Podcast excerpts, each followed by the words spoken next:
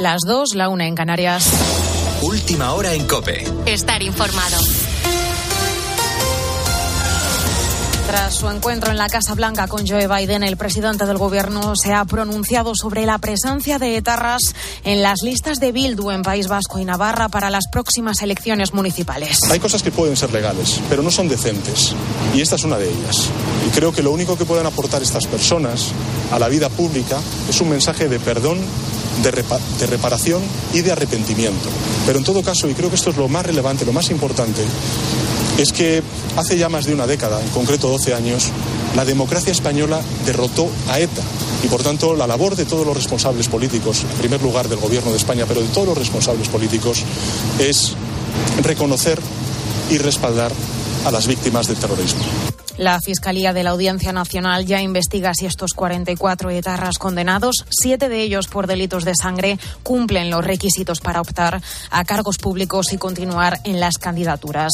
Por lo demás, la reunión entre Sánchez y Biden en el despacho oval de la Casa Blanca, coincidiendo con el primer día de campaña electoral del 28 de mayo, ha estado marcada por la guerra en Ucrania, la inmigración y otros asuntos pendientes como Palomares o los aranceles estadounidenses a la aceituna negra. Washington, Juan Fierro. Intercambio de elogios en el despacho oval entre el presidente Biden y el presidente Sánchez. Sintonía total para el presidente español.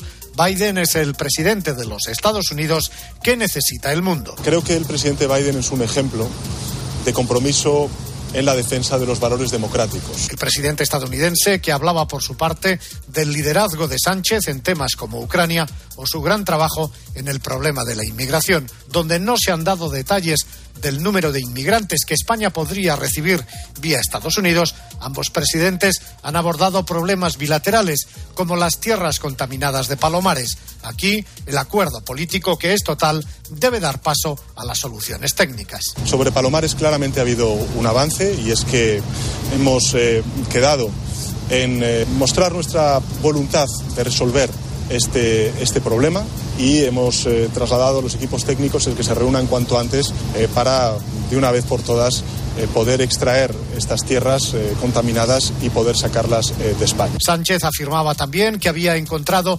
receptividad por parte de Biden para solucionar el contencioso sobre los aranceles de las exportaciones de aceitunas negras españolas a los Estados Unidos. Y además la jueza ha decretado esta noche el ingreso en prisión provisional y sin fianza para la mujer detenida el pasado miércoles acusada de matar a su expareja en Pamplona. Presuntamente la acuchilló. La víctima, según fuentes cercanas, tenía una orden de alejamiento por violencia machista. La mujer no ha querido prestar declaración. Con la fuerza de ABC. Cope, estar informado. Y ya ha comenzado otra jornada de liga con la victoria del Mallorca ante el Cádiz. Guillermo Díaz. 1-0 han ganado los dirigidos por Javier Aguirre en Son Mois. De esta manera, el Mallorca suma 44 puntos y se acerca a la salvación matemática. Por su parte, el Cádiz queda con 35, uno más que el Getafe, que arranca la jornada en el puesto 18 y hoy enfrentará al Real Madrid en el Bernabéu a las 9 de la noche. El conjunto blanco desde ya está pensando en la vuelta de las semifinales de Champions, por lo cual se esperan varias rotaciones en el 11 del Madrid. Sin embargo, Ancelotti ayer en rueda de prensa afirmó que competirá de la mejor manera. El equipo de mañana va a ser un equipo muy, muy competitivo. Ahora no te lo puedo decir el equipo que voy a meter, porque no quiero dar ventaja a mi amigo, querido José Bordalás, pero va a ser un equipo competitivo. Hoy la jornada comienza con la Real Sociedad Girona a las 2 de la tarde, Osasuna Almería a las 4 y cuarto y Villarreal Atlética a las 6 y media. Y mucha atención al Gran Premio de Francia de MotoGP. Hoy a las 11 de la mañana la clasificación y a las 3 de la tarde será la carrera al sprint. Ahora sigues en la noche de Cope con Rosa Rosado. Cope, estar informado.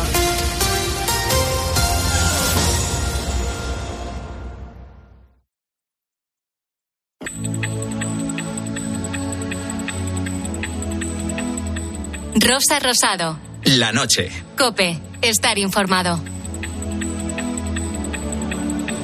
Parece que el miedo ha conquistado tus ojos negros, profundos y templados.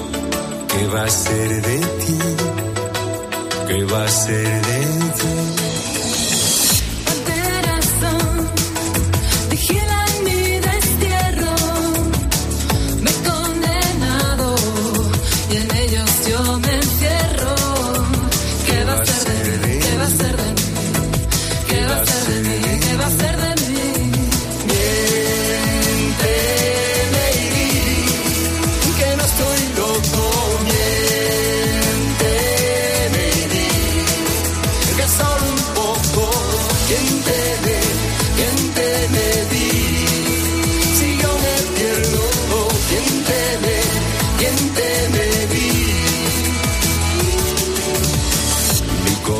Aquí seguimos en la noche de Cope pendientes de la actualidad en este sábado 13 de mayo y de otras noticias que bien merecen ser contadas.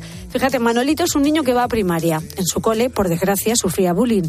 Sus compañeros se burlaban de él y le hacían sentir inferior constantemente. Sin embargo, todo cambió un día cualquiera cuando se convirtió en un héroe al salvar la vida de la directora y hacerle la maniobra de reanimación cardiopulmonar.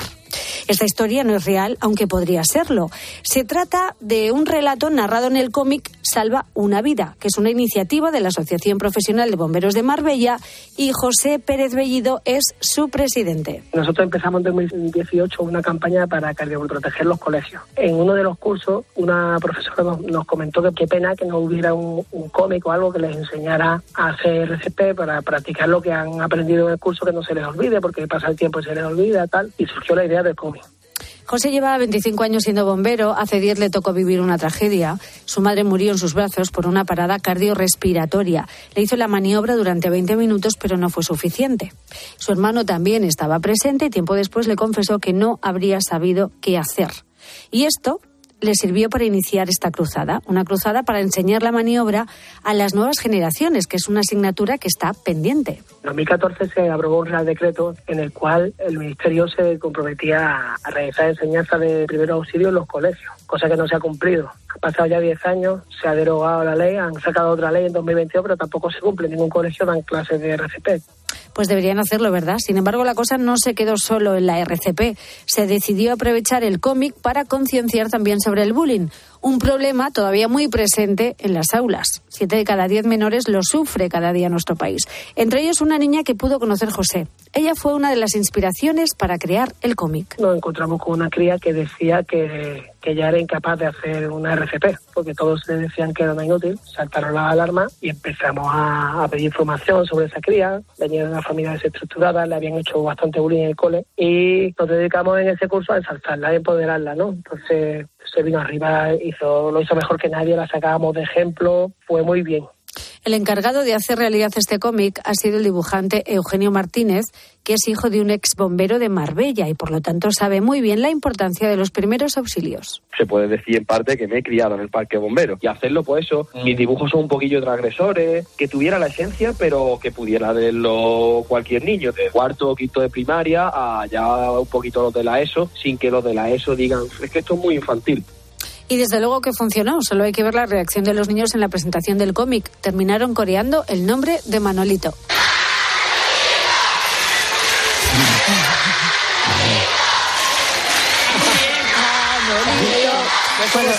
solo el 5% de las personas que sufren una parada cardiorrespiratoria se salva. Mucha gente no sabe hacer un RCP, la reanimación cardiopulmonar, y las ambulancias no siempre pueden llegar a tiempo. Por eso es vital aprenderla, especialmente en los colegios.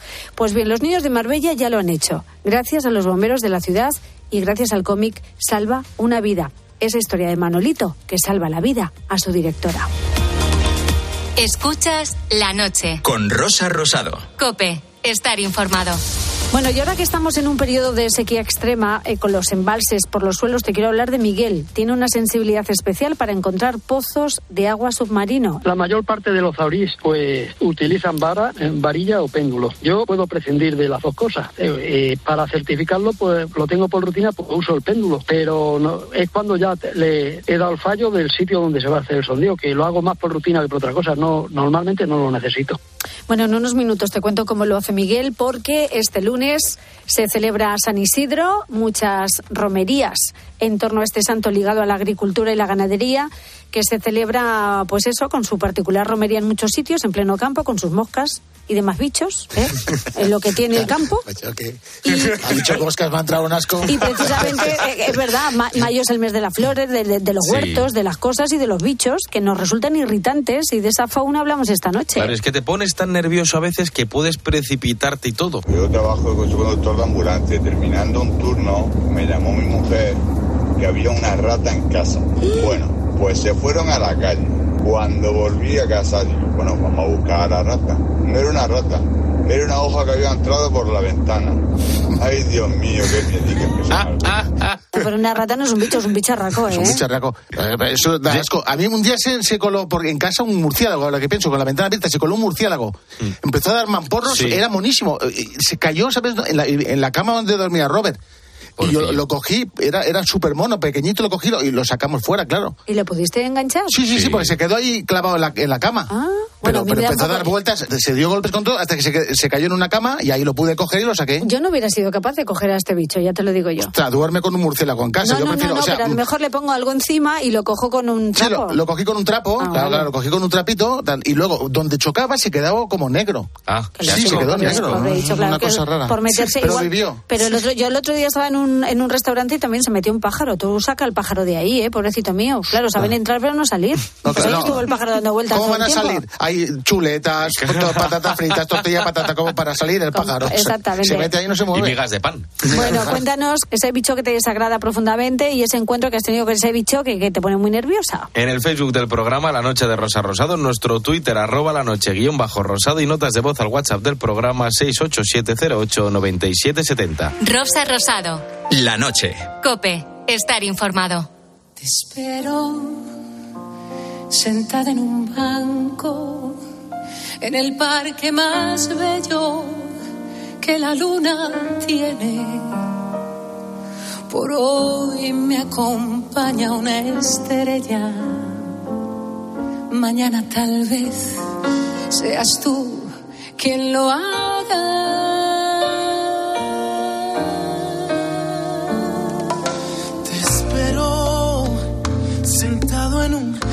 Con el sol de frente, hablando de cosas que tiene que ver con un beso al que tanto amo, al que tanto quiero.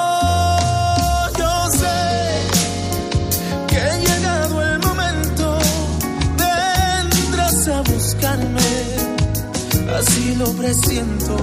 Llegarás sediento de amar. Bueno, hoy en la noche de COPE estamos de celebración porque es como se llama este nuevo disco de Soledad Jiménez. Sole, buenas noches.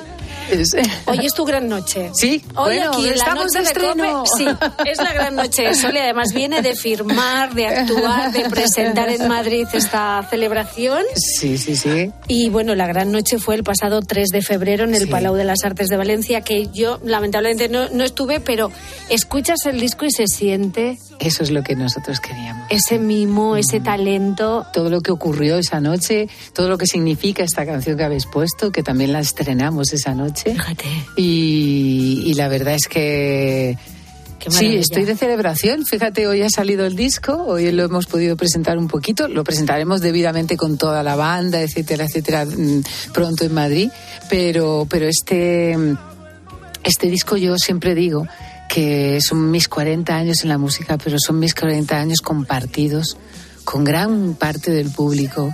Algunos todavía están aquí, otros eh, se perdieron, pero se van a retomar con- Hombre, con, este, porque con son este 40 disco. años de, de música y de vida vivida juntos. Mm, Desde ¿no? luego. Hay mucha historia en este disco. Hay, pues eso, también eh, grandes amigos. Antonio José es uno de ellos, que es un animal de escenario también. Lo mismo te Total. canta un bolero, que un fandango, que una saeta. Pero lo que me gusta es que es muy interesante el hecho de tender puentes entre generaciones diferentes. Gente como tú que lleva toda la Claro. vida dedicada a la música y gente que ha empezado hace dos días, que tiene toda la vida por delante, con todo lo que eso conlleva, cada uno con sus preferencias diferenciadas, pero qué interesante también, ¿no? Pero yo creo que para la música no hay edad, fíjate. Me gustaría pensar eso, al- al menos nuestras generaciones. La edad era un- un- un- una anécdota, ¿no?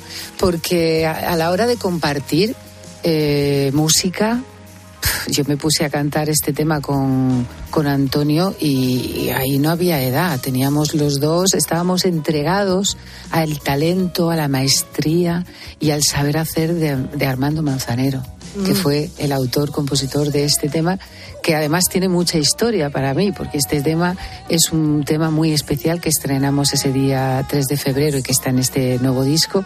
eh, y es un tema que yo quería hacerlo con Antonio porque era- es muy simbólico, porque eh, Armando Manzanero, que era amigo mío, eh, me llamó hace unos años, justo antes de que empezara toda la historia de la pandemia, y me dijo, Sole, hay una canción que quiero que cantes.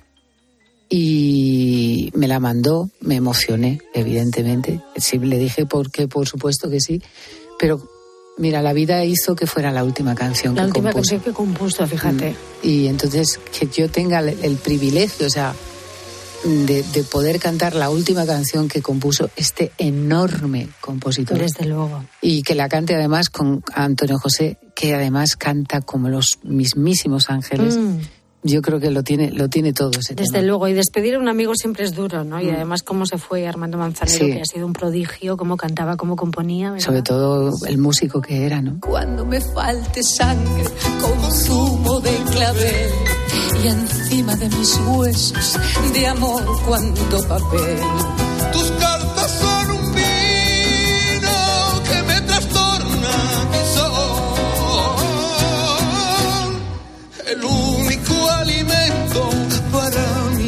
Corazón. El único alimento para mi corazón.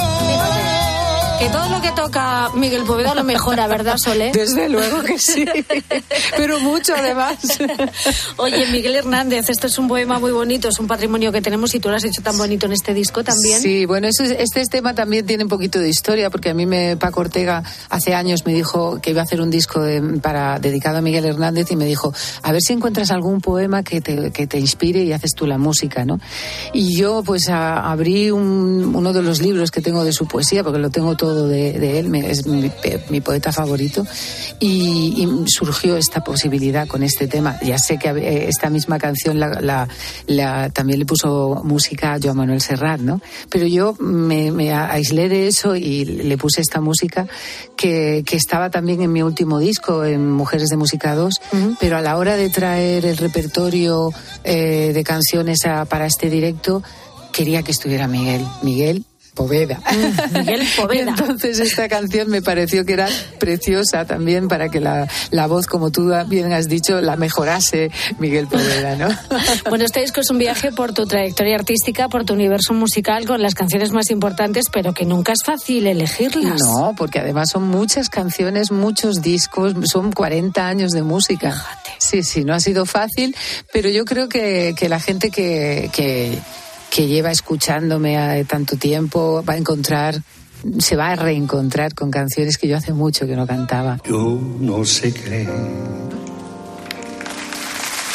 que las mató el tiempo y la ausencia. pero su tren vendió boleto de ida y vuelta. Son aquellas pequeñas cosas que nos dejó un tiempo de rosas. En un rincón en un papel. o en un cajón. Fíjate. ¿Y cómo lo has hecho? Porque se da la circunstancia de que es la primera vez que Serrat se sube en escenario después de despedirse. Pues sí. Claro. Bueno, pues, Qué sorpresa. pues porque, porque el maestro, mi querido Juan, cumple su palabra, ¿no? Y me invitó a cantar en su último concierto en Valencia este verano pasado. Y, y le dije, Juan, estoy preparando mi 40 aniversario y eh, en- a principios de año pues eh, haremos ese concierto y me gustaría que me acompañases. ¿no? Y me dijo, pues si se da la posibilidad, estaré ahí. Fíjate. Y, y le regalo. llamé y vino, sí, sí. Bueno, fue un regalo para todos los que estábamos allí. Yo creo que es un regalo para todos los que escuchen el disco, porque fue emocionantísimo. Eh, ya sabes que admiramos profundamente todos a nuestro querido Joan Manuel Serrat y cuando salió me acuerdo que todo el mundo se puso en pie y Claro. fue precioso. ¿no? Es que, ¿cómo puede ser que Serrat lo deje? Pues porque... ¿Tú crees que se va a arrepentir? Mm, Yo creo que él lo tiene bastante claro. Y, y también eh, eh, uno se ve en, un sitio cuando se ve con posibilidades y con ganas y con. O sea, girar y hacer conciertos también cansa. Esa edad ya, cansa claro. bastante. Sí, Entonces, sí, oye, sí. y él, pues a lo mejor en la época en la que ahora él está, pues necesita otras cosas. Otras ¿no? cosas. Mm. Fíjate, no hace mucho vino Víctor Manuel y se Sí. lo pregunté y me dijo, mm, el que vuelve es Miguel Ríos. Serrat no. es el Sí, otro. siempre lo hablamos, Víctor. Es, que Miguel nunca se ha ido. Exactamente, es que Miguel nunca se ha ido. Pero fíjate, uno se hace mayor, también necesita descansar, no sé, pero no te lo Sí, o imaginas vivir fuera del otras, cos- escenario. otras cosas, También, ¿no? Sí. Y vivir en el escenario a lo mejor de otras maneras, ¿no? Sí, no no es. necesi- na- necesariamente con esa mm, responsabilidad de aquí o todos los días o dentro de dos días otra vez y otra vez y, viajes y tal. Y llega un momento que uno necesita otras cosas. ¿Y tú cómo te ves? ¿El entusiasmo sigue intacto, Sole? Porque Ah, yo ya sí. son muchos años, ¿eh? Yo sí, yo soy un poquito más joven que, que mis compañeros. mm, Pero sí, sí, yo me veo encantada. Yo estoy deseando, te lo juro, estoy deseando eh, compartir este, este repertorio, esta gira con el público, porque sé que yo vi las caras, porque además en el Palau de les Arts de Valencia, donde se grabó, eh, el público está muy cerca, muy, se, se le- se ve las caras. Y yo vi esas caras y eran todas de una felicidad y una Mm. alegría que eso ya te lo paga todo, ¿sabes? Entonces yo, yo quiero que la gente pues vuelva a escuchar Ícaro, vuelva a escuchar Mil Mariposas, vuelva a escuchar Sentir su calor, o Palabras de Amor, o Cómo hemos cambiado, Alma de Blues, todas esas canciones que yo hace mucho, bueno, Alma de Blues y Cómo hemos cambiado son mías, entonces sí que las cantaba últimamente, pero hay muchas que dejé de cantarlas por respeto a, a Presuntos y a y a la formación que, que se hizo después de que yo dejara ese grupo, ¿no? Entonces, pero ahora ya no las canta nadie, entonces es una pena y a mí me parecen que canciones preciosas y que necesitan volver a la vida. ¿no? Bueno, volver a la vida y darle otra vida como es el caso de esta canción. Mi pequeño tesoro quiere ver cosas y por él me despliego como una rosa. Y mi pequeño trocito de vida y es un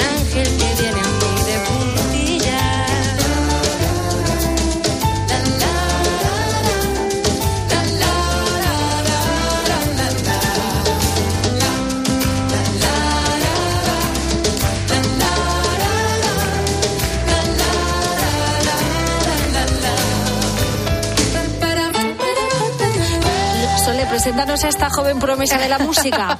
Preséntanos a Pues Alba. es de lo, lo bonito, lo bonito. Pasaron muchas cosas bonitas en este concierto que recoge este disco. Y una es que mi hija, mi hija Alba, a la que yo dediqué esta canción, Mi pequeño tesoro, porque fue mi primera, mi primer bebé, y antes de que naciera le escribí esta canción, eh, cantó conmigo su canción. Bueno, bueno, y eso, bueno. ¿Y Alba tiene ahora mismo cuántos? 29 años. 29 ya. años. ¿Y tú has visto lo bien que ha envejecido esta canción? Sí, es una maravilla. Sí, bueno, es que hay canciones que, que no, tampoco envejecen demasiado, ¿no? Porque no responden a modas, ¿no? Y entonces ahí, te- la música se mantiene. Oye, tu joven. hija, ¿ves en tu hija esa emoción que tú tenías cuando Sí, empezabas? un poco sí. Lo que pasa es que las- lo- el momento es bastante más duro. Complicado. Más complicado. Creo yo, fíjate que era complicado en aquella época. Nunca ha sido fácil en la música, ¿no? Destacar, poder tener una carrera, hacer lo que uno quiere realmente. Siempre ha sido como complicado. Pero es que ahora, uff, ahora Casi más, ¿no? Porque además está como líquido, como dicen, ¿no? Estamos en una sociedad líquida, pues la música también está súper líquida, no es sabes cierto. a qué agarrar. ¿Tú recuerdas el momento en que decidiste hacer canciones y a dedicarte a esto? ¿Todo empezó con Presuntos o empezó antes? Yo empecé con 11 años a cantar. Fíjate. Desde que me puse a cantar con, en un corito. Eh, en casa, fíjate, antes incluso de eso, yo creo que ya, escribía mis propias canciones antes, porque era como algo que para mí era bastante natural. Y el hecho de que, de que un, se convierta en tu profesión fue como, anda, pues qué sorpresa, esto puede ser una profesión. ¿Y cuántos, ¿Y cuántos éxitos y con qué ilusión se vivía todo aquello, verdad? Con presuntos Sí. implicados, ¿no? Y también en solitario, he hecho 11 discos Ya, en solitario, sí, fíjate, y cada uno ha tenido también muchísima ilusión, porque cada proyecto a mí me, me ilusiona, eh, porque es como adentrarse ¿no? en un nuevo mar donde vas a ir descubriendo cosas y es como fascinante. Desde luego, fascinante también es volver a encontrar eh, en este disco canciones, como decía antes Sole, Mi pequeño tesoro, sentir su calor en la oscuridad, como hemos cambiado, y por supuesto también Alma de Blues. Es la historia de una voz templada por el blues. Fue una de las primeras canciones con las que yo descubrí a presuntos implicados y es que me, me volvió loca.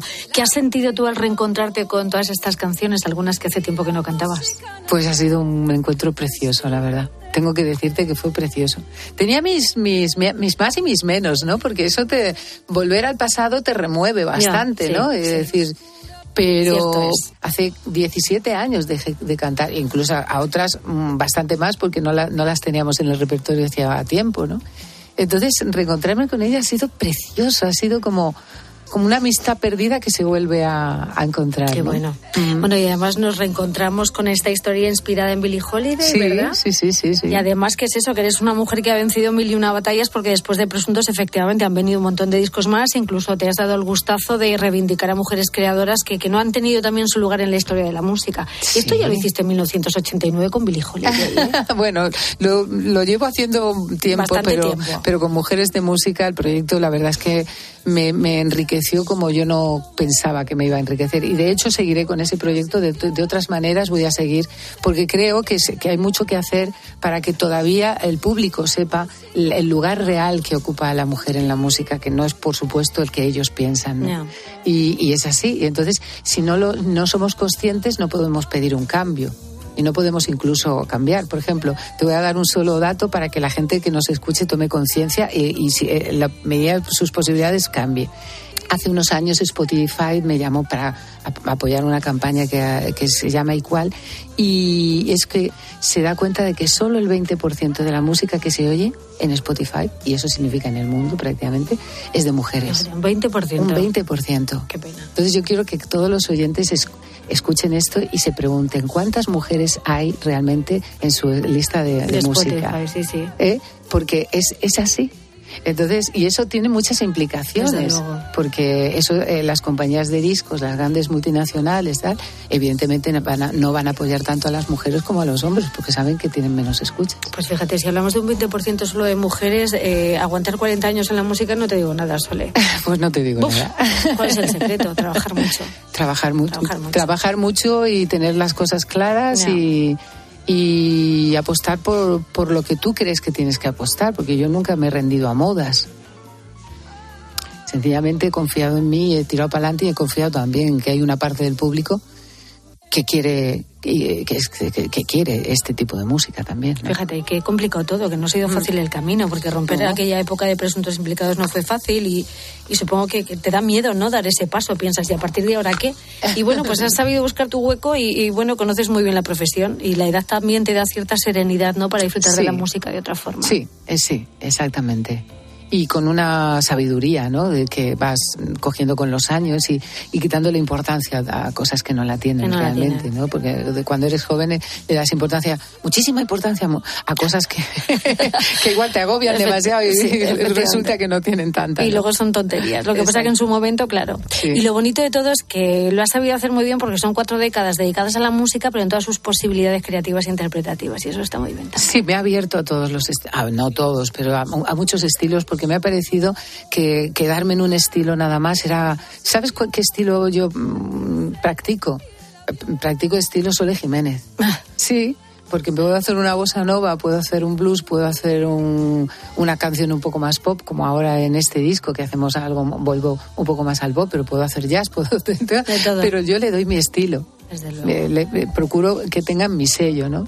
Y es la música de calidad, que yo no busco hacer otra cosa realmente.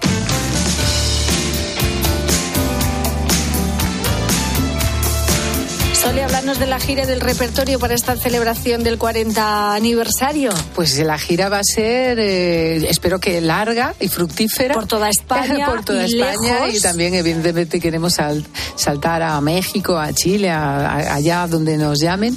Desde luego que sí. Y el repertorio va a ser un, po- un poco este, incluso ampliaremos can- con canciones que no, que no están eh, eh, recogidas en este disco pero que seguro que la gente está deseando oír también. O sea, va a ser, va a ser un reencuentro muy, muy bonito. Qué bonito, qué emoción, ¿verdad? Qué Sí, ganas. Sí, la verdad es que sí, te digo. Yo no solo celebro 40 años en la música, ce- celebro 40 años de compartir la música con mucha gente, ¿no?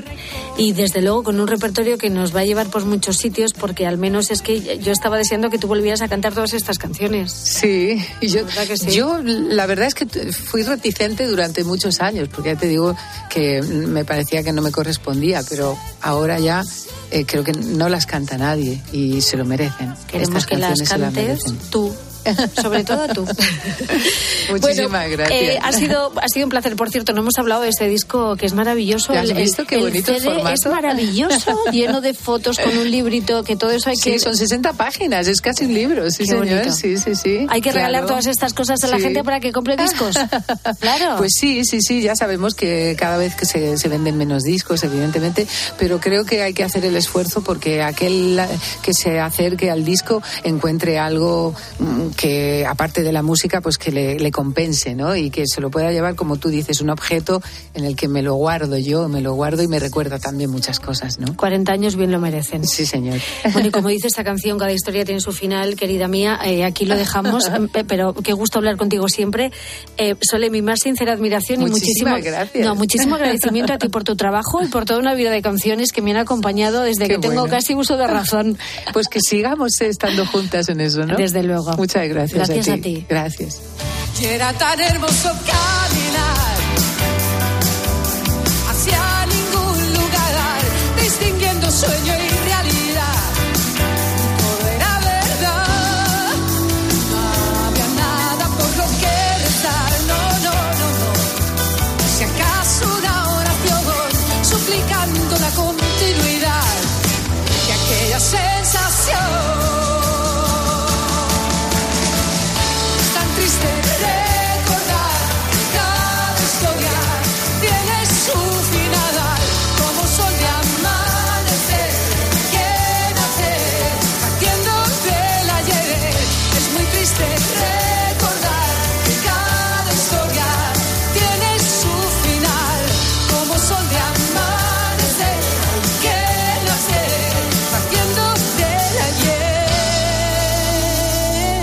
Escuchas la noche. Con Rosa Rosado. Cope, estar informado.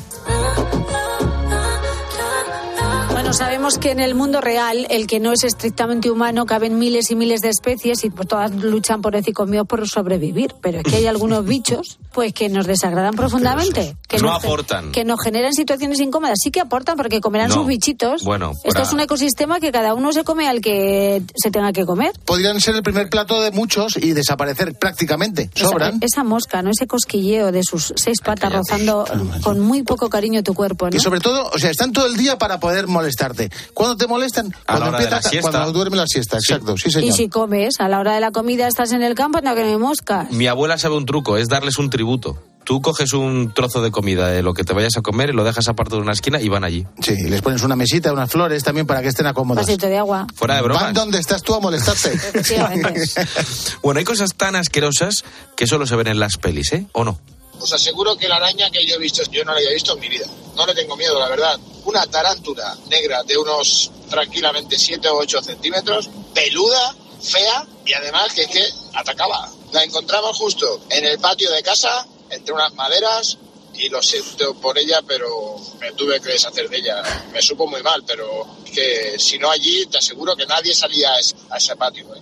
En España, Ondara, Alicante. ¿Y qué haces con eso, eh? ¿Te encuentras una tarántula y qué haces? Yo una vez me encontré un zorro ahí, en, en- al lado de- en un parque ahí cerca de casa, de repente un zorro al lado de un árbol. Y, y estaba ahí inmóvil. Yo creo que le había dado un golpe, un, un- un coche estaba ahí inmóvil, un zorro. Y entonces llamé a Seprona y me dicen, ah, muy bien, está, digo, y yo me he acercado, no se mueve, tal y cual. Y me dicen, bueno, pues coja por favor tranquilamente, le pone usted una manta y lo lleva en coche. Digo, ya, lo va a llevar su padre. O sea, yo voy a coger un zorro y lo voy a meter con una manta en mi coche. Y pensar. Sí, sí, y un me destroza los asientos, se come al niño. tal. Claro. Sí, sí. Se come el niño. No, no, digo, no, vengo a la buscar y encima además si me ve la policía con un zorro en el maletero, Fíjate. me voy a me voy al trullo. Oye, ¿y una tarántula qué haces con eso, no? ¿No la vas a meter en, Matarla. en un, en un Sí, bote claro. y... Alpargata. Ay, alpargata. le das, le das chopet. Claro, o, o la intentas, eh, hombre, lo ideal sería coger lo que dices tú en un recipiente, tenerla ahí. Y llevarla lejos. ¿Dónde, Vale. la, ¿Dónde la dejas? ¿Dónde Que la no, no, dejas? yo, yo entiendo que queramos matar a este tipo de bichos porque es que con las fobias todos somos muy especialitos. Pues mire, a mí no me da miedo, yo creo que casi nada, apa- he estado entre medias de todos los animales, he trabajado con todo tipo de animales, pero lo que más miedo me da, pero que no puedo, ¿eh? me pongo enfermo, son las gallinas. No me mandes coger una gallina, tocar una gallina, porque me pongo enfermo, pero enfermo que, que, que huyo, ¿eh? Si tengo que un- lo que sea, el animal que sea, menos gallinas, me pongo enfermo.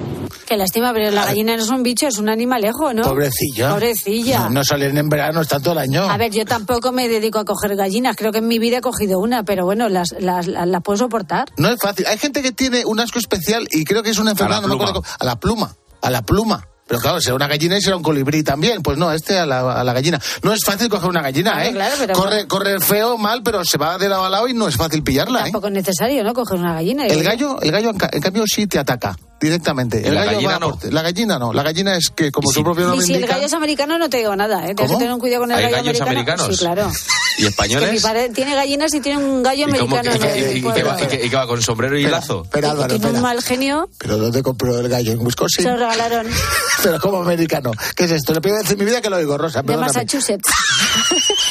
yo sé. Venga, hombre. De Alabama. Yo qué sé de dónde es ¿Qué el gallo. diferencia tiene? Pues yo que sé diferencia, tú buscas en internet un Gallo gallo, normal americano. y un gallo Vamos americano. Pues Vamos es a más- yo creo que es más pequeño y tiene más mala leche, al menos el de mi padre. Luego lo cuento. Dicho esto, Queridos oyentes, buscad un gallo americano. ¿cuándo y con qué bicho montaste el pollo? Nunca mejor dicho, o el gallo americano. ¿Qué bicho te desagrada profundamente y cuéntanos el encuentro con ese bicho? Eh, cuéntanoslo en el Facebook del programa La Noche de Rosa Rosado. Me estoy imaginando al gallo con acento americano, ¿eh? Por favor, por favor. Por favor. Eh, Twitter también, arroba la noche guion bajo rosado y notas de voz al WhatsApp del programa 687089770. Eh, reído, reído. ¡Qué croca, qué croca!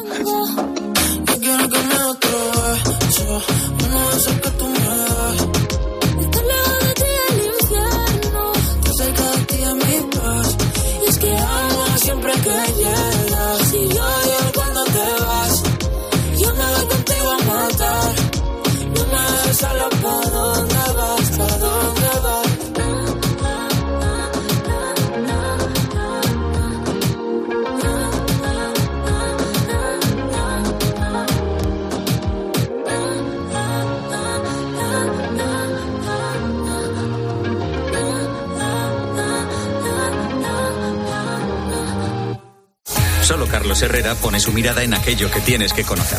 Continúa la tensión, como le contaba antes, en el barrio de La Bonanova, en Barcelona, donde hay dos edificios ocupados desde 2016 y 2019. Vamos a ver cómo están las cosas. Víctor Navarro, buenos días. Buenos días, Carlos. La cadena COPE está justo a 50 metros. La policía no nos deja acercarnos más por seguridad de esas dos fincas, La Ruina y El Cubo. Los ocupas ahora mismo duermen en su mayoría y no se Para comenzar el día bien informado, despierta con Carlos Herrera. Desde las 6 de la mañana todo pasa en Herrera en Cope. La liga entra en su fase decisiva. ¡Qué remate! El Barça podría proclamarse campeón este mismo fin de semana. ¡Marca el Barça! Y todo lo vamos a vivir en Cope. Este sábado, Real Madrid, Getafe. El domingo, Elche Atlético de Madrid y el Derby catalán. Español Fútbol Club Barcelona. Dale, Oli, a ver cómo termina de momento. Y además las motos en el Gran Premio de Francia. Tiempo de juego. El número uno del deporte. Paco González, Manolo Lama y Pepe Domingo Castaño. Los números uno del deporte. Rosa Rosado. La noche. Cope. Estar informado.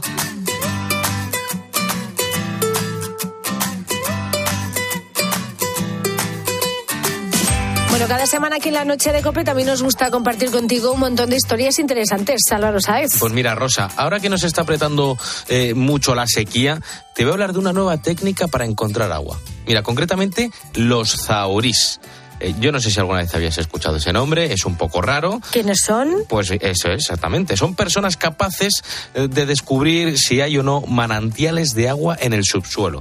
Te presento a Miguel López. Es zaurí, por afición, no por profesión. En su caso, no tiene formación sobre geología, pero es capaz de saber si un pozo tiene mucha o poca agua. Reside en Lagunilla, es un pequeño pueblo de la, com- de la comarca de Bejar. La facultad de ser, de ser zaurí eh, puede ser de las dos maneras. Se puede heredar y, y- y se puede aprender, porque yo aparte de tener esas facultades, pues con los años he ido perfeccionando, eh, perfeccionándome, o sea que puede ser de las dos maneras. El zaurín, que así se llama esta persona que busca agua en el subsuelo, utiliza elementos sencillos como dos varillas metálicas, una vara de madera, de madera o incluso un péndulo para detectar la existencia de flujos magnéticos en las corrientes de aguas, en los lagos subterráneos, etcétera. Pero Miguel casi no los usa. La mayor parte de los zaurís pues utilizan vara, eh, varilla o péndulo. Yo puedo prescindir de las dos cosas. Eh, eh, para certificarlo pues lo tengo por rutina, pues uso el péndulo, pero no, es cuando ya te- le he dado el fallo del sitio donde se va a hacer el sondeo, que lo hago más por rutina que por otra cosa. No, normalmente no lo necesito. De la misma forma que hay personas que, que tienen una sensibilidad especial para captar, yo que sé, los aromas del vino, ¿no? Pues como pues en el caso de Roberto, por ejemplo, que es un zaurí, es una persona que tiene especial sensibilidad para encontrar ese agua subterránea y esos minerales. Miguel le está pasando el testigo ahora mismo ya a su hija Lara, que desde la adolescencia ya la acompañaba en esta labor de encontrar agua. Tienen un algo especial, como por así decirlo, para detectar el agua. En mi opinión, pienso que es una electricidad con, eh, la, que, la que origina todo esto. Como que, como que el agua emite un tipo de radiación que podemos detectar, como los animales pueden detectar terremotos o cosas así. Al final hay muchas cosas que todavía no comprendemos. Y claro, de tal palo, tal astilla y de acompañante, pues aprendió el oficio. Pues como a los 14 o 15 años que le acompañaba y un día me di cuenta que, que también podía hacerlo. Yo sé dónde está, como que me, me viene una especie de imagen a la mente, es un poco complicado. Fíjate, me parece increíble que sin tener formación sean capaces de hacer esto, padre e hija. Es como si tuvieran un sexto sentido, ¿eh? un radar que les lleva a encontrar agua. Debe ser gente muy especial. Miguel lleva más de 30 años y sus servicios los requieren tanto ganaderos como agricultores, propietarios incluso de chale que quieren contar pues con un pozo de agua. Y Miguel presume de no haberse equivocado nunca en su intuición. Lleva más de 30 años dedicándose a encontrar este agua subterránea y lo ha hecho unas 300 veces. Bueno, pues yo voy caminando y, y me viene como, no sé, como una especie de electricidad a la mente, y al subconsciente de la mente, y voy, eh, voy caminando y, y al final, pues voy al sitio donde más cantidad de agua hay de la finca. Eh, eso lo hago ahora. Cuando empecé hace años, pues acostumbraba a equivocarme un poco más y a, y a lo mejor no marcaba el mejor sitio, marcaba un sitio un poco más deficiente, pero ahora ya me voy a lo bueno. Con los años, pues me, me he ido perfeccionando. Y claro, tanto va el cántaro a la fuente que ya sabe lo importante que es buscar agua donde corra. Hay que buscar corriente que fluya, porque si buscas una bolsa, la bolsa se, si no se alimenta, se vacía y al final, eh, cuando comiencen a sacar agua, a los 20 días o al mes se quedan sin agua. Ya no se vuelve a recuperar hasta que no vengan las lluvias de invierno, como cuando es agua suelta. Tampoco hay que, lo más, lo más rentable es buscar agua que fluya. Y entonces esa eh, es la que no va a fallar nunca, aunque venga eh, un verano de, de- de sequía. Mira, de momento está con el agua, no ha probado otro tipo de, de fluido, yo que sé, por ejemplo, el petróleo, y se hace rico, ¿no? Y Ya se jubila, pero dice que, que, ojo, que todo se podría probar con tiempo. El precio de encontrar agua subterránea, sus servicios, oscilan entre los 300 y los 400 euros si la finca es grande, y los sondeos de agua los ha descubierto sobre todo en Andalucía y en Extremadura, aunque también le llaman de provincias como la de Salamanca o de algunas del norte de España. Pues qué interesante la historia de Miguel y de su hija. Lo que comenzó por afición se ha convertido en un oficio que hoy sobre todo es muy necesario para intentar paliar esta sequía que nos está dejando secos. Rosa Rosado. La noche. Cope. Estar informado.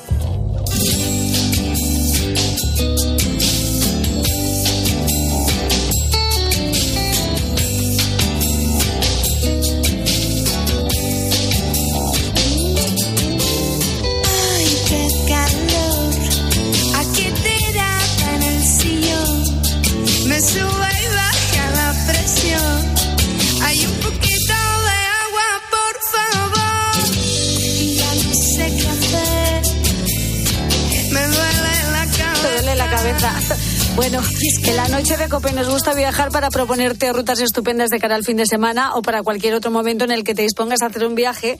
Y tenemos la suerte de tener al mejor guía de todos, al experto de viajes, Pedro Madera. Buenas noches. Muy buenas noches y gracias, gracias por lo de experto en viajes, un cargo honorífico. Bueno, esto, me en encanta, viajes, en comida, en, en baños, en bañadores, porque me ha dicho un pajarito que ya tienes bañador nuevo y estás ansioso de lucirlo. En fin. Bueno, te, voy- te voy a contar, llevo ya el programa pasado no lo dije, pero estaba la unidad móvil en un pueblecito del Levante. Este estoy también en el Levante. Y claro, como mi vestuario y mi bolsa de viaje, esto se ha alargado más, he tenido que comprarme bañadores. Y aprovecho ya para, eh, he dejado a un lado mi sección Espido mm, paquetero ¿eh? y la línea esa eh, Sergio Tacchini y eh, este año voy a estar por la Bermuda Amplia eh, momento centro comercial. Mejor. sí, va- va a, la- a los, a los ojos de la gente va a ganar mucho la playa española. este año Efectivamente. Y- y haces- Palmeritas, Sí. palmeritas y tiburones van a ser este año los motivos de mis bañadores. Y haces bien en presumir de bañador porque con estos calores toca adelantar el, el primer chapuzón del año, que seguro que muchos ya se lo han dado en Semana Santa o en este puente de mayo, pero yo aún no Bueno, he sido yo- capaz. ¿eh? Yo este calor cuatro días más y ya te digo que sí, que me meto al agua. Yo la semana pasada reconozco que tuvo lugar el primer baño del año en la playa, eh, playa de Lenia, de Denia, playa de los marines, Qué los chulo, marines, Denia. y me- les marines, me fui para allá. Y yo, lo que pasa es que no lo disfruté mucho, ¿para qué te voy a engañar? ¿Por? Porque estaba ya pensando en el arroz que me iba a tomar después y me entró un gusanillo, se me subió el, el índice de hambre y es que ahí yo estoy perdido, ahí pierdo la compostura. Pero bueno, eso es luego una excusa para cuatro sitios para darnos el primer baño. Pues venga. Eh, con una excusa gastronómica siempre que se pueda. Siempre el primero Eh, es Denia, ya lo has dicho. Denia, el primero, ya te digo, no ha habido fotos, no ha habido documento gráfico importante, pero Denia me parece un sitio perfecto. Lo primero, porque las playas están súper cuidadas. El pueblo tiene un ambientazo súper bueno, puedes subir al castillo, pasear por el puerto deportivo, gente guapa, extranjeros que saben vivir de la vida, nacionales que tienen ahí su segunda residencia, los residentes que disfrutan y que tienen el casco viejo maravillosamente, con buenos sitios, buenas terrazas, el puerto Sí. deportivo siempre buenos arroces y una cosa fundamental, porque la gente siempre habla de Quique da Costa, bla, bla, bla, bla, estupendo, el gran maestro, precios un poquito elevados, pero posiblemente lo valen, pero yo tengo mi debilidad por Tasca Eulalia. Eso es lo que se llama una tasca de las de toda la vida, impoluta, donde el vino se sirve en buenas copas, el servicio es eficiente, una terracita enfrente maravillosa y luego donde tiene unos platos que se te caen las lágrimas. Yo, ¿cuál era el motivo? Lo, el arroz, pero luego también tienen una sepia, una sepia hecha así en trocitos que está en su punto, ni dura ni blanda, Bueno. eh, ajustadita, deliciosa. Seguro que lo hacen todo No. estupendamente, ¿eh? también te digo. La ensaladilla rusa lloras, las habitas con jamón Muy bien. se te cae el alma a los pies. Yo tengo un hambre ya que, que no, plancha. no sigas por ahí, no sigas por ahí que me muero de hambre, Pedro. No, no, es que no solo voy a seguir, es que además tengo que acabar, cruzo enfrente y tengo una heladería de esas de toda la vida donde te ponen un cucurucho por dos euros cincuenta de lado de turrón, que es que ahí sí que ya se caen las lágrimas. Pues qué barato, ¿eh? sientas 2.50 me tranquilamente. parece que está tirado de precio el cucurucho, ¿eh? Hombre, También un te digo. cucurucho pequeño, porque no me deja mi endocrino tomarme el, el capacho de medio litro. ¿eh? Bueno, pero O sea que, sí que tienes razón que Denia es una de las ciudades para mí más bonitas que tiene la comunidad valenciana y es una de las joyas del Mediterráneo. Me gusta mucho Denia y me gusta mucho Javia, los dos sitios, me parecen muy Pues, bonitos. Yo soy más de Denia que de Javia, pero los dos sitios me gustan y hacer una buena caminata por el Mongo para luego bajar y comer una, una ración doble de arroz. Cuando te dicen eso, ese arroz es para dos. Digo, bueno, yo vengo solo, estoy esperando a alguien. Si no viene, me lo tocaré yo solo. O sea que está justificado. Muy bien. Nos vamos a la destino, Venga. La caleta. Os he hablado muchas veces de Salobreña porque ya sabéis que soy semi-residente, ¿no? Sí. O sea, cuando me dan mis obligaciones, me permiten obligaciones. Bueno, Salobreña, castillo maravilloso musulmán, controlando la vega, eh, callejas, eh, citas estrechas, paseos para el amor, el mirador de Enrique Morente, un beso furtivo en el mirador. En fin, estupendo. Qué Menos el tráfico, es, ¿eh? todo es bueno en Salobreña. Pero la Caleta es un pueblecito muy pequeño, casi un anejo, que está a, a un kilómetro, vamos a decir, andando, bajando el castillo y andando por la vega hasta la playa. La Caleta me parece un sitio estupendo para tener una casita. Ahora se está poniendo muy de moda tener un pequeño refugio en la Caleta, agarrado ahí a la colina, con vistas al mar, con vistas a la vieja azucarera, con vistas a la playa y donde hay unos barecitos. En la calle que va a dar un muelle, que no es ni playa, donde los, los la gente local ata ahí sus, sus embarcaciones o donde podemos Claro, salir porque con tenemos los puerto pesquero eh, a los pies del Eh, pueblo. Llamar a eso puerto pesquero es muy atrevido. Yo más bien diría que es un momento Zodiac, pero estupendo, la Pero es un verdad. A mí puertecito me pesquero. Y hay cuatro bares en el camino donde te sirven bien la cerveza. Hay cerveza, hay cerveza de tercio, que cada vez es más difícil. Tercios, no botellines ni quintos, tercios. Y se fríen bien las picotas, hay unas buenas bravas y hay unos buenos chipirones a la plancha, con lo cual ya suficiente. Pues y sí. además, hay un bar en la parte de arriba, eso en Salobreña, que se llama La Roca, que me parece un sitio que hay que conocer, aparte de mi amigo el Pesetas, que es que sigue haciendo unos arroces maravillosos. Con lo cual ya tenemos dos sitios para los Perfecto. Nos vamos al tercero. bueno, Benicassim, eh, famoso por su festival, famoso por sus eh, centros de talasoterapia, famoso por su playa, famoso por sus villas del pecado, por su pasión marítimo. A mí Benicassim me parece, si te gustan los pueblos con playa para desayunar con la arena en los talones y que no tienes por qué salir de la playa, me encanta. Me parece, Castellón me parece la provincia con un mar más limpio, más, más puro, como, con posibilidades de excursión, santuario para los ciclistas gracias a un entramado de carreteras que están muy pensadas para los ciclistas y donde además los conductores están acostumbrados a encontrarse con ciclistas. Con lo cual me parece estupendo. Grandes vinos en el interior, gran eh, gastronomía y un sitio de ob- obligada visita en esta época del año. Tranquilo cuando no está el festival, entiendo, ¿no? Porque yo lo más conocido de, de Benicassim para mí es, ha sido siempre el festival. Ya, el festival tiene dura unas semanas, dos, la preparación. Luego, yo te digo que la primavera en Benicassia me parece perfecta para una escapada de dos, tres días. Fantástico. Y de verdad, con un concepto del turismo de calidad y del turismo wellness, gracias a un par de hoteles de la familia del, la familia Farnos, que me parece un sitio de verdad fantástico, buena calidad, buen servicio, buenos precios en toda la ciudad y además muy acostumbrados a tener turismo de toda clase y pelajes. Perfecto. Sobre todo pelajes. Pelajes, eso es. Oye, y por último, para mí el gran secreto del año pasado y que me encanta ir todo tiempo y cuando yo digo, porque hay tantos extranjeros aquí, bueno, extranjeros, nacionales y de todo, un pueblo que se llama Pulpí. Pulpí es un pueblo pequeño, no le darías mucha importancia en la costa de Almería, pero últimamente se ha puesto de moda gracias a un accidente geológico, que es la geoda de Pulpí. Es la geoda más grande del mundo. Es un espacio único, con unas, form- unas formas cristalinas únicas, divertidas, maravillosas. Y luego además tiene un castillo de piratas de, maravilloso en la costa que se llama San Juan de los Terreros. Bueno, la prueba está que hay gente que llama al pueblo San Juan de los Terreros, pero re- no es San Juan de los Terreros. El pueblo y el municipio es Pulpí, un pueblo que ha hecho de la agricultura de interior en invierno su gran reclamo eh, industrial, pero en la costa tiene todo un entramado de playas pequeñas, de calas, muchas de ellas no llegan ni al kilómetro, 200, 300 metros, que es maravilloso. En verano, pues sí hay gente. Está hay la playa de la entrevista, la playa de los nardos, la rabiosa. Uno, uno ya, ¿dónde estoy? Estoy en la rabiosa. Y hay otra playita, otra cala que a mí me encanta, que creo que se llama la cala de la tía Antonia. No sé si es la tía Antonia o la tía Paca, pero te prometo que ahí si voy yo con mis bañadores de tiburones, vamos, voy a romper Desde luego. si voy antes del mes de julio. Oye, pero toda esta zona, ¿dónde está? ¿En qué parte de Almería está esto? Pues está de Almería ya muy cerca, muy cerca, en el extremo cuando ya se acerca mucho a Murcia, donde está el Cabo Cope, Ah, vale. que me encanta solamente Calnegre, toda esa zona. Ya cuando Almería empieza a hablar el murciano, ¿eh? que todo el mundo sabemos que es un idioma fantástico, ¿eh? pruebas aparte, ahí está eh, Pulpí y me encanta mm, escaparme ahí, sobre todo en invierno y en primavera, me parece un lugar mágico, Oye, no, y maravilloso. se puede hacer de todo, ¿eh? Senderismo, bici, Sí. con kayak, lo que tú quieras. Bueno, Fíjate, no conocía yo toda esta zona un con estas aguas transparentes. gracias a su alcalde y la han puesto muy en valor y para lograr lo que ellos quieren, actividad todo el año turística, porque como bien dicen, en, en verano nos sobra gente, pero en invierno nos tenemos que conocer. Claro, Pulpí.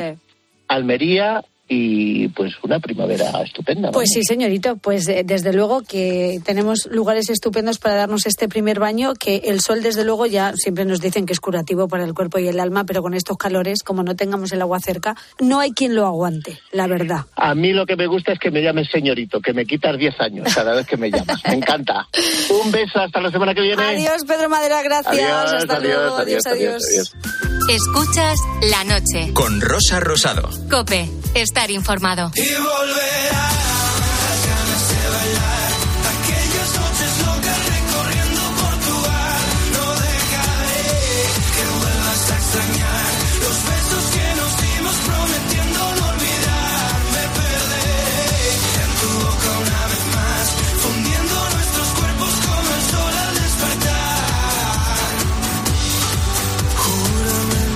eterno. Claro, con el sol al despertar, dice Álvaro de Luna, pero si se te ha metido el mosquito en la habitación, No. ya se está hasta las 4 de la mañana cargándote el mosquito porque no hay quien duerma con el mosquito en el, en el cuarto. Y no lo matas, oye, y no hay manera. Ahora, los enchufes estos son maravillosos, ¿eh? ¿Sí? Sí, sí, sí. Y Son también en el móvil aplicaciones. ¿Para qué? que ¿Para matar al bicho? no que eh, emiten un sonido mm, que tú no percibes y ahuyentan también a los mosquitos. fuerte me Sí, parece. Sí, hacen aplicaciones para esas cosas. sí, Bueno, sí. ya hablamos de bichos, bichos que nos desagradan profundamente y que nos generan situaciones incómodas, ¿eh? Mm, ese, ese mosquito que te pica y que no te deja dormir y lo único que quieres es cargártelo por esos bichos. pues mira, está claro que cuando nos pilla desprevenidos los bichos como que nos dan más asco. Cuando yo estaba todavía en casa con mis padres, mi madre, que estábamos en la cocina, me dice, saca los platos para poner la mesa. Y en la alacena yo abro para coger los platos, empiezo a gritar, a gritar y solo les dije, mirad lo que hay dentro de la alacena.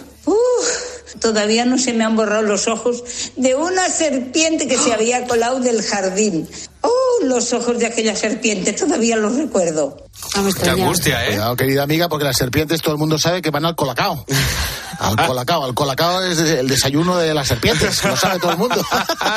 Yo me encuentro en no sabría qué hacer, ¿eh? Es que los reptiles Pues la metes en la olla. Que son, claro. son asquerosos de por sí los reptiles. Son bonitos para verlos, pero, pero para estar cerca no. Y luego hay tantas leyendas en torno a las serpientes que la mayoría Ah, no te pican. que te muerden. Pero claro, te da miedo. Bueno, yo, yo veo a Fran de la miedo. jungla ahí que le mete unos bocados que le deja el brazo como un colador. ¿eh? No, y cuidado que, también hay este- mosquitos, cuidado que, que te pican y puedes, puedes tener un problema Sí, grave sí. de salud. Claro, y el mosquito de la malaria, y el mosquito tigre, El, el mosquito tigre, el otro día me enteré de un mosquito tigre, fíjate. Pues eso está en España, ¿eh? Y las avispas. Bueno, pueden pasar años y años que nos seguimos acordando de esa historia cuando éramos pequeños como si hubiera pasado ayer. Bueno, pues cuando era niña fui de vacaciones a la aldea donde nació mi madre en Galicia. Pues estábamos jugando al escondite, me escondí en un sitio y cuando ya descubrieron y me tocó salir, no veía por dónde salir porque en el huequecillo donde me había metido no había camino que no tuviera una araña, que me miraban con unos ojos asesinos, que válgame Dios. Hoy día no me da miedo ningún bicho. Pues qué Pero suerte. de niña estuve mucho tiempo soñando con arañas. Pues qué suerte, hija mía, porque a mí me dan un miedo todas que no veas. Arañas son un asco matarlas. Bueno, ese bicho con el que montaste el pollo, ese bicho que te desagrada muchísimo, ese encuentro que has tenido con estos bichos inesperados. Cuéntanoslo en el Facebook del programa La Noche de Rosa Rosado, en nuestro Twitter, arroba la noche guion bajo rosado y notas de voz al WhatsApp del programa 687089770. Pues mira, mientras tanto, yo enseguida te voy a contar la historia de Manuel Melado, que es un peluquero de Sevilla, un barbero, mejor dicho, pero durante toda su vida eh, ha acumulado más de 300 canciones. Ha compuesto para Azúcar Moreno o para María del Monte, entre otros. Eh, yo cuando me siento a componer porque me ha venido un- una idea brillante, eh, o bien sea por un estado eh, de tristeza, o de desencanto, o de celo, o de optimismo, ¿no? Y muchas de las canciones que conoces son de este peluquero de Sevilla, este barbero llamado Manuel. En un minuto te cuento su historia y saludamos a mi querido cómico manchego Agustín Durán. Ahora las noticias de las tres.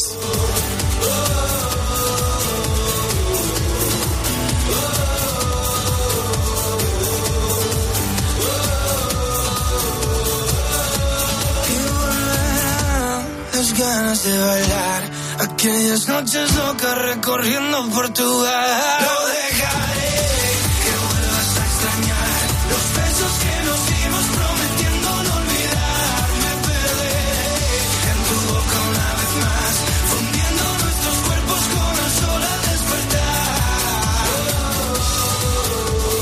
Escuchas la noche. Con Rosa Rosado. Cope, estar informado. Testigos de la fe. La vivencia de los cristianos en Cope. Francisco José Udaondo, director del coro Tomás Luis de Vitoria en Salamanca. Un coro establece unos lazos muy fuertes entre sus componentes, lazos de amistad, lazos de afectos. Y claro, necesitábamos sentir ese calor, esa rutina de cantar, eh, dos, en- encontrarnos dos o tres veces por semana para ensayar y no podíamos hacerlo. Entonces decidimos mm, pues probar el formato online y grabamos algunas cosas, pues eso, también viviendo un poco aquella situación